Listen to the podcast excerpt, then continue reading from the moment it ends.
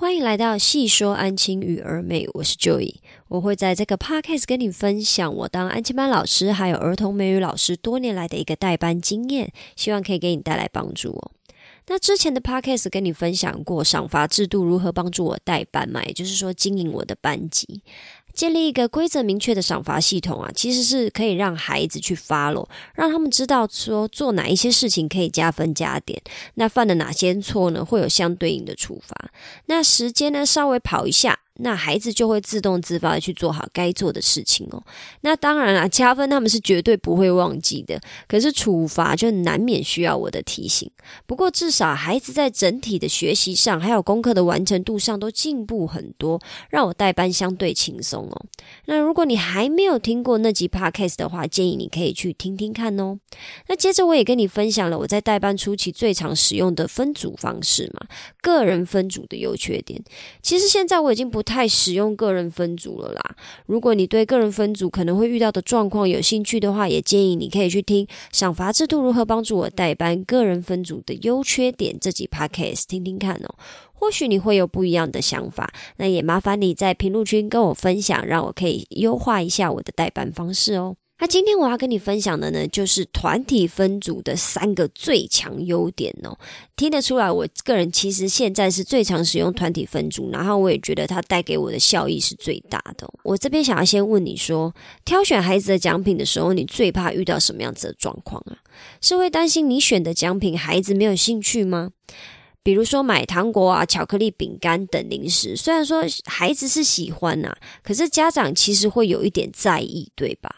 那买文具用品的话呢，又怕文具用品上面的图案孩子不喜欢。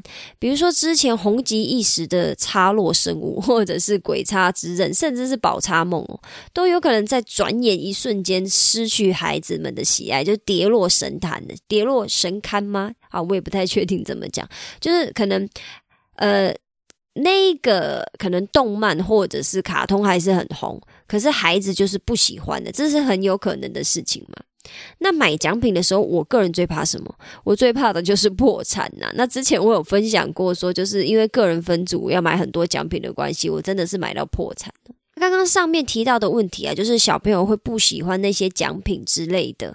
我这些问题呢，其实我也会担心。我有分享过说，哦，我以前呢为某个学生精挑细选的超豪华荧光笔，他根本就不屑一顾啊，还拿点数换了我随便乱买的十色圆珠笔。哦，为了这件事，我侮辱了他半学期，我见他一次打一次，我还外加发泄。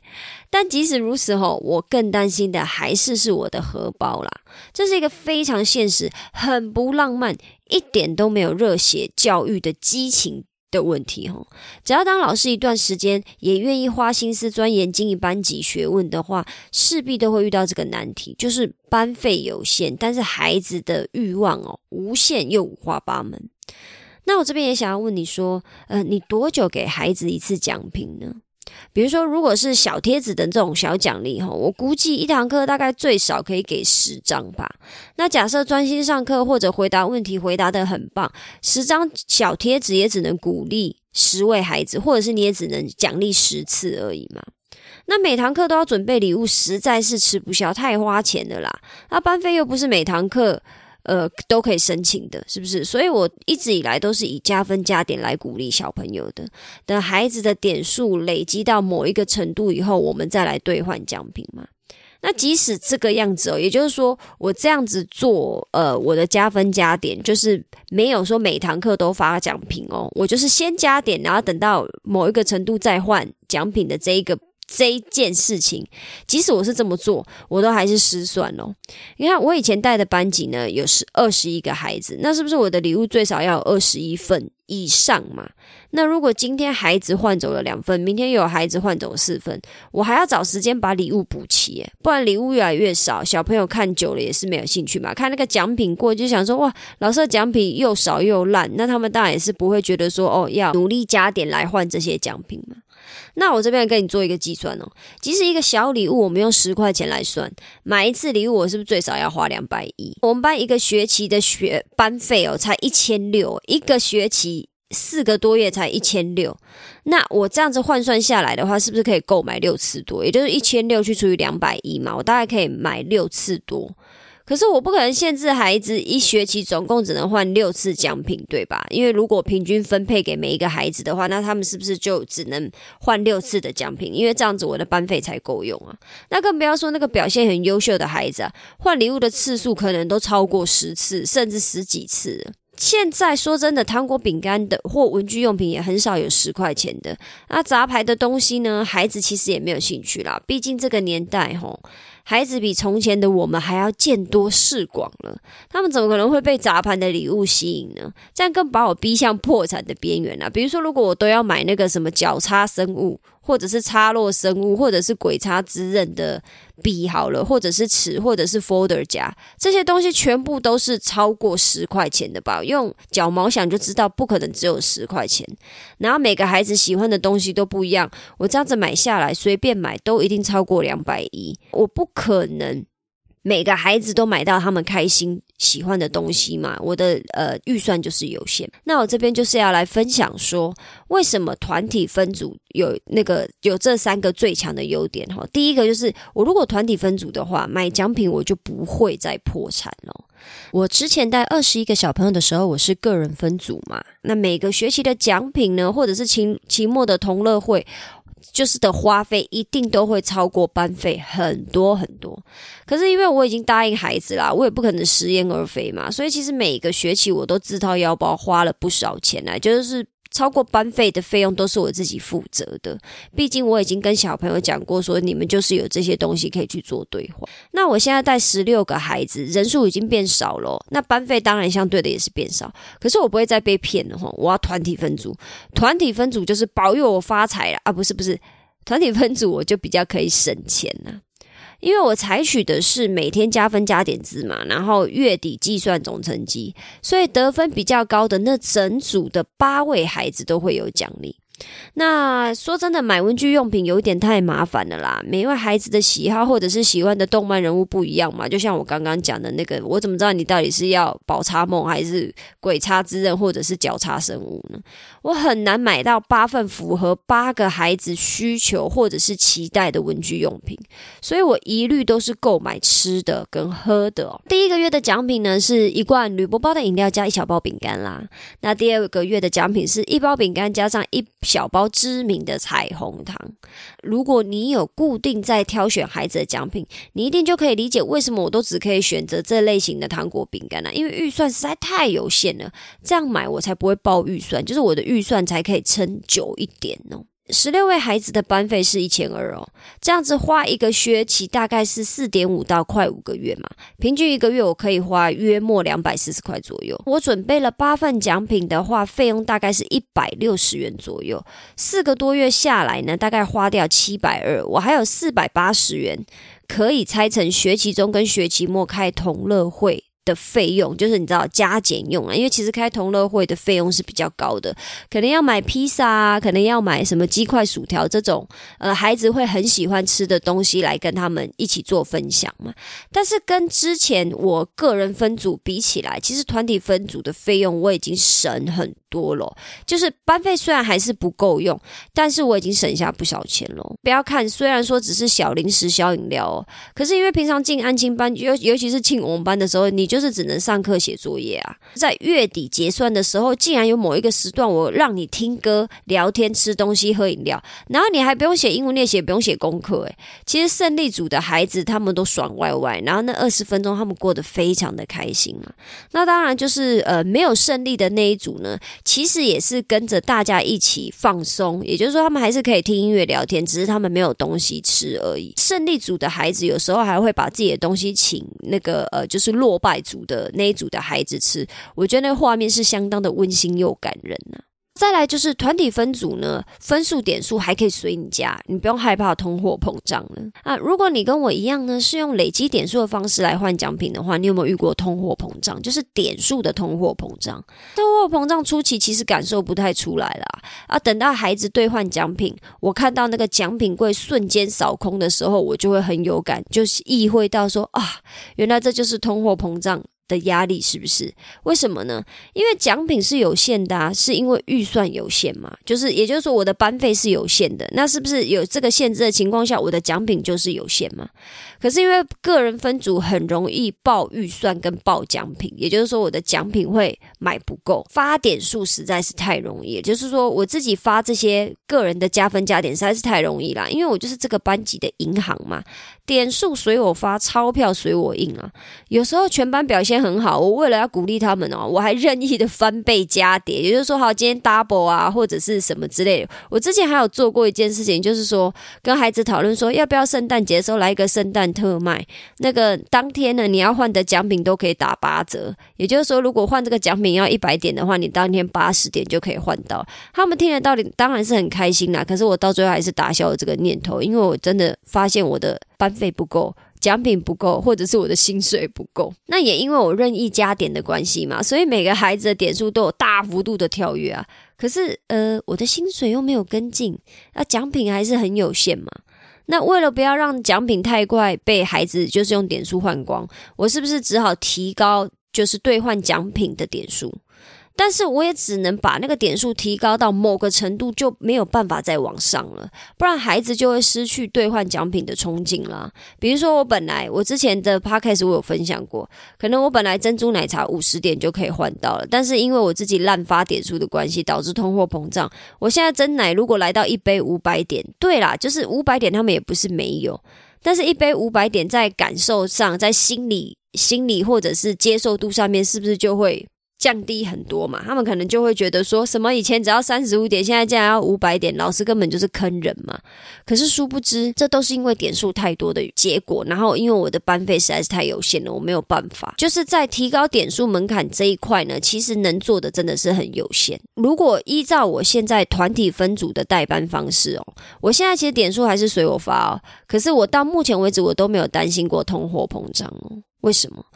团体分组比赛就是只挑赢的那一组啊，那不管我点数是怎么发放，甚至超发，比如说我圣诞节加点，哈，我农历新年也加点，我连情人节都加点，好不好？都没有关系啊。那这两组的孩子的点数可能是不是都超过一万点，也还是没有关系，因为奖品就是只有胜利的那一组才有嘛。那我只要结算以后，我所有的点数都是归零了，也就是说我不会再用原来的点数继续比赛下去，就是大家都是从零开始嘛。那这样是不是就是比较公平？然后我也不用担心说哦点数太多了，我的奖品不够，不用担心这件事情的。再来就是统一发放奖品的话，我也就不比较不会在意说奖品有没有人兑换啊，因为兑换是靠他们个人意愿嘛。但是发奖品就是看我想发什么就发什么啊，你要不要就随便你啊，你也可以拿回家丢掉，或者是拿去给同学吃，随便你。那这也是我挑糖果饼干的另外一个理由啦，因为就是孩子很少会拒绝零食啊，可是对文具用品就不一定咯，可能会很挑剔的。那月底结算呢，也是考量到糖果饼干每天吃对身体不好嘛，家长会抗议。可是一个月结算一次，吃一次糖果饼干零食的话，嗯，他们大概还是大概率还是可以接受的啦，毕竟一个月一次而已。那最后呢，就是团体分组的一个很很大的优点，就是他们可以刺激孩子互相合作，那为团体争取点数哦。他不晓得你有没有这个经验？就是求学时期的时候啊，我们在做团体分组嘛，结果因为自己做错事而害组别被扣分。不晓得你有没有这个经验呢？或者是因为害怕自己答错题目嘛，然后答错题目就会害自己的组别被扣分，那不敢举手回答问题，然后也就不敢积极参与班上的事务。就是我们求，我们就算没有功劳，但是我们也求不要犯错嘛。这就是团体分组的一个缺点呐，就是组员不想因为自己的失误而害到队友，而越来越保守，或者是其中一个组员犯错呢，也会被队友指责嘛，影响到别人这样子。那我在团体分组初期，其实有遇到这个问题的，就是学习状况落后的孩子啊，比如说分心影响到上课进度，或者是回答总是不理想，那没有办法加分。那他的队友们呢，就会发出哦的哀嚎声来责怪他，责怪他嘛。当然，这种没礼貌。貌、丧尽天良的行为，我是不可以接受的。我这人最在意有没有礼貌了。可是偏偏孩子们这样的反应，他们非常符合人性嘛。说坦白的，连我们大人自己都有这种想法，只是我们大人就比较社会化嘛。我们只是这种情况发生了，我们会在心里面 murmur 嘛，啊，不像孩子这么直白的会表达自己的不爽啊。那为了要改良这件事情呢，我加了一个规则来修正孩子上课的态度，就是举手抢答问题呢，不管答对答答错，你都可以加一点。那回答非常好的呢，我再帮你加一点。啊，学习进度落后的孩子是不是就不用担心回答错误了？他们还是可以积极举手啊，因为你就算答错也没有关系啊，你答错也没有关系，还是可以帮团队争取分数嘛。因为我鼓励他们积极参与班级活动，而不是鼓励他们回答正确。也就是说，我鼓励积极参与这件事，而不是鼓励他们哦答对了所以才加点。现在孩子是不用担心自己扯团队后腿了，可是他们还是欠缺互相合作的意识啊。那我嘴巴每天念啊，苦口婆心的跟小朋友讲说啊，合作啊才会把利益最大化是没有用的，要让孩子体会到什么叫做利益最大化才行。所以我又加了一条规则，只要整组互相合作、互相提醒完成作业，或者是完成订正还有罚写，甚至是检讨作业的时候，整组是全对的，都可以整组加点那孩子听到这个规则以后呢，他们就会更积极的要求自己要去写好作业嘛，然后也会提醒队友说：“哦，功课要怎么完成？因为我的要求是什么，这样子写才可以达成我的要求，或者是何时应该要写完要批改哦。”就是准时给我批改，这样子整个团队可以拿到最多的点数，因为我就是以整组为一个呃参考的单位，然后来去进行整组的加分嘛。那他们就会彼此记呃彼此互相合作，彼此互相提醒。最近我也会很常跟我们班小朋友讲说，我们大家就是一个 team。你不能看你的同学就是落后了以后，你都不帮助他。你应该要想办法帮助他，让大家一起进步，一起改善。那我也会奖励你们，就是帮助自己的队友，帮助自己的同学一起变好。我们要的就是一起变好，还是说我要自己变好，然后看你们变烂呢？然后小朋友就会告诉我说：“哦，那当然就是要一起变好啊！”我就说：“对，所以我希望你们就可以呃帮助自己的邻居啊，帮助自己的同学，然后让大家一起变好。”那他们就会，呃，我也借由这个制度来去让他们真的对这件事情很有感嘛，而不是说大人只会在那边用讲的，可是呃，生活的体验上面其实非常的少，所以小朋友当然就不知道我们到底要怎么样互相合作嘛。我直接用点数来鼓励他们，让他们可以很有感的感受到说，其实互相合作才是比较好的一个方式。那当然，团队分组的实验其实还在进行下去啦。但到目前为止，这是我相当满意的班级经营的方式。那我今天的分享就到这边啦。就是团体分组的三个优点，我已经跟你讲完了嘛。那这边只是要再额外跟你说一下，就是虽然即使我们今天是团体分组，但我们还是可以在团体分组中。呃，穿插个人的竞赛或者是个人的加分，让组员为自己的呃团队争取额外的点数哦。比如说考试考一百分的孩子，是不是就可以帮这个组别加一点？或者是呃，这样学习很好，呃，这样学习状态很好的孩子就不会被牺牲啦，人就以自己优良的表现，你知道，为团队争取荣誉嘛。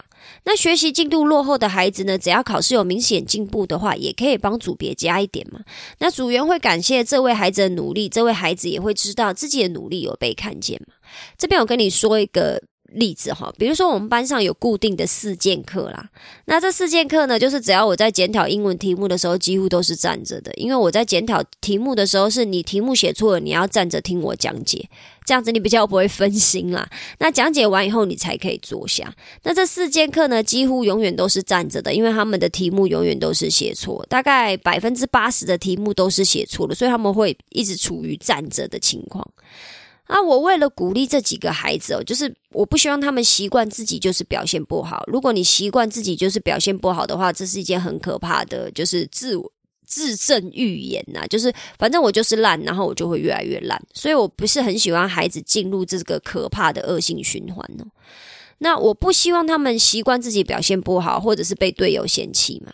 所以只要是这四件课，任何其中一个人就是写作业的某一大题是全对。字迹工整，或者是考试某部分全对，他们都可以帮自己的组别加点。然后我还会请全班孩子鼓励这四件课，请他们继续加油，而且谢谢他们为自己的团队增加了点数。我前几天才做了这件事情，就是某一个孩子他在他的英文考试上面很明显有很明显的进步，我就当着全班的面鼓励他，然后请他上台加点，然后还请全班的孩子呢，就是跟他说谁谁谁，比如说就一你好棒，你进步好多，我们以你为荣。然后那个孩子听了，当然就很开心嘛。